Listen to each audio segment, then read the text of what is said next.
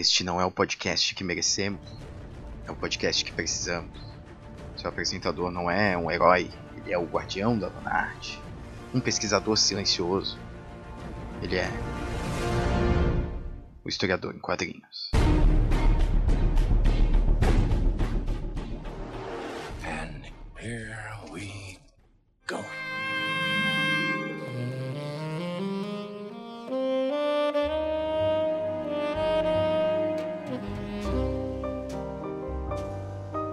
E salve jovens! Aqui é Guilherme Silva, o historiador em quadrinhos. Sejam bem-vindos a mais um episódio. Vocês podem estar notando que a gravação tá diferente. Temos microfones novos, sim. Na verdade, eu ganhei de presente de Natal um microfone novo. E é o seguinte, ele veio com um cabo mais mais eficiente que os, que os que eu tinha aqui. E eu testei um microfone antigo que é melhor que o novo com um cabo novo que não estava funcionando antes. não sei se deu para entender, mas bom, agora temos dois microfones novos em resumo, né? Um antigo que agora finalmente eu consegui fazer funcionar, que é um microfone Behringer, super super bom assim. Pô, o melhor que eu tenho aqui, melhor até que o novo que eu ganhei. E aí eu tenho o novo, que é um BM800, um condensador que também é ótimo. Então assim, demos um upgrade grande no, nos nossos equipamentos. Ainda preciso fazer eles funcionarem melhor assim em conjunto, né? Por enquanto eu consigo fazer dois funcionarem direitinho no computador, sem dar eco, sem dar nada, né? Mas eu tô tentando fazer um setup aqui com três, para que o Ucrania Cast tenha um, um, uma produção melhor, né? Mas enfim. E aí, vocês podem notar que esse microfone ele tá melhor agora, ele tem uma qualidade muito melhor. Nossa, é absurdamente melhor. E é isso aí, galera. E assim, o pessoal do Apoia-se com certeza contribuiu. Porque, apesar de eu ter ganhado de Natal, eu comprei muitas coisas, né? Os equipamentos acessórios aqui para fazer essa coisa toda funcionar. Eu comprei com o dinheiro que chegou do Apoia-se. Então, muito obrigado, pessoal.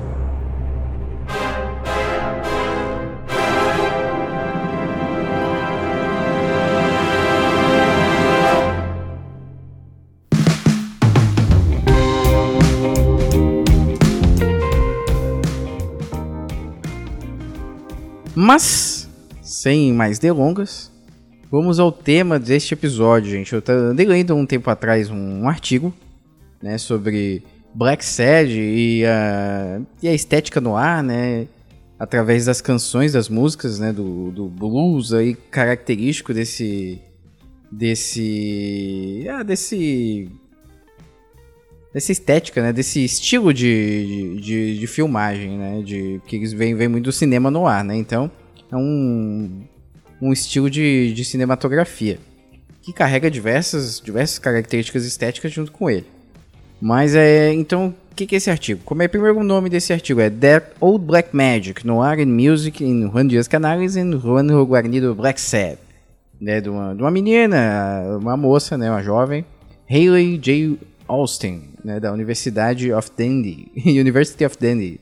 Não sei onde é que fica, mas assim, eu retirei esse artigo do The Comics Grid, que é um Journal of Comics Scholarship, que é um jornal, uma revista online, né, aberta, né, então ele, ela, é, ela é de acesso público, né, muitas coisas nos Estados Unidos, principalmente, né, esses jornais tem que pagar para ter acesso a alguns artigos, né, algumas publicações, né, para ter acesso a capítulos de livros que você paga, pode pagar separadamente, por aí vai.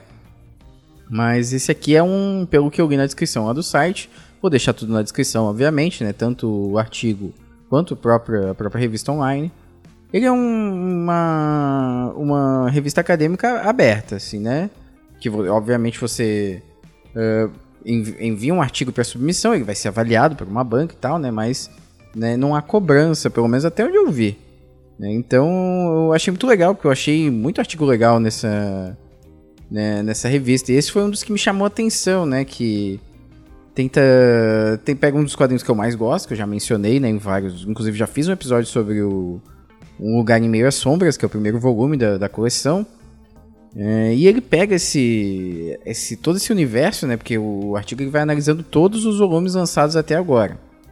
E aí ele trabalha como, como o, o artigo ele vai então evocar essa, essa é, cultura no ar, né, que ficou muito marcada pelos cinemas, pelos filmes de investigação policial lá na década de 50. né? Principalmente nos Estados Unidos, com certeza. Mas vamos lá, né? É, em resumo, o, o, o artigo ele vai então é, trabalhar como a música, né, a, a, música trazida, né, os blues trazidos, as letras trazidas, né, e a, a, invo a evocação da melodia também, né, porque querendo ou não são músicas reais que, o, que os autores eles utilizam no, ao longo da, é, das, da, dos volumes da coleção, né. Então esses, essas músicas que aparecem, né, essas letras que são que, que ganham destaque no meio da obra, elas não vão só é, caracterizar um, um, momento da história onde o blues ele tinha uma, uma predominância ou uma proeminência, né? Eles não são, não vão só dar, é, não vão só ilustrar o que está acontecendo, mas vão fazer parte também da narrativa. Né? Em diversos momentos, a, as, as letras das músicas elas vão ou predizer o que, que, tá, o que, que vai acontecer nos próximos, nos próximos quadros, ou vão então compor de forma mais robusta, né, a narrativa que está acontecendo por meio dos quadros e dos textos. Então, olha, veja que bacana, né? Além de invocar a materialidade da música, né, a canção, a melodia que, que vai estar tá na, na mente das pessoas que têm essas referências, né, vai também trazer então a própria letra, né, a poesia, né, como uma forma de compor a narrativa e de, de tornar a narrativa mais completa, né? O que é curioso que eu estava lendo, terminei de ler agora há pouco, e também quero fazer algum algumas, uma série né, de, de, de podcasts sobre o livro da Bárbara Postman, que é Estrutura Narrativa nos Quadrinhos, é, Construindo Sentido a partir de Fragmentos, que é um excelente livro, cara, eu gostei, achei muito legal. Ele tem bem uma pegada, é, não digo enciclopédica, mas ele tem uma pegada é, generalista, digamos assim, né? Você consegue ter é, acesso a vários aspectos do, da linguagem dos quadrinhos através do livro, o que é bem legal. E é, a Bárbara Postma vai falar então da lacuna. Ela fica muito presa nisso, né? Presa não, né? É o. É, a vontade dela de escrever sobre esse aspecto dos quadrinhos, né? Que outros autores vão chamar de elipse, de ato, se eu não me engano. Que é justamente o que não é contado, o que não é mostrado no quadrinho, né? Se, tem um, se um personagem vai de um ponto X ao ponto Y, e se o quadro 1 mostra o cara parado e o quadro 2 mostra o cara já no lugar, a elipse é que ocorreu um movimento ali entre esses dois quadros, né?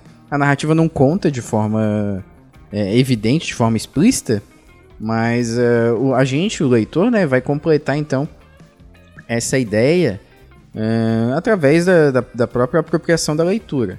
E aqui dentro do, do Black Sad, né, o, o autor, ele, a autora, ela até, eu assinalei uma frase que eu achei bem legal, que é a música, né, ela não só é, revela um, um, determinado, um determinado ponto da história que é importante, né, em um dos volumes, ela não só revela, né, a música ela revela, mas o silêncio também ajuda a revelar essas, essas histórias aqui, esse, essa narrativa que está querendo ser desenvolvida. Então, tanto música quanto a falta dela, o silêncio, vão ser elementos constitutivos de uma narrativa dentro do dentro dos volumes de Black Sad. Eu achei isso sensacional. Porque é bem o que a Bárbara Postma coloca, né? É, o que faz a, a, a, história mover, se mover para frente ou ser movida para frente é justamente a, intenção de completar esses buracos, né, é, na narrativa, deixados intencionalmente ou não. Então, é, é, muito bacana que ela fala isso porque, pô, é sensacional. Né? Eu, eu, eu, não consegui ver aqui nas referências, né, se ela usa a Bárbara Postma. Eu acredito que não tem usado, então foi assim um foi uma, uma, uma convergência aí de, de análise bastante feliz, assim, dos dois, pelo menos na minha visão.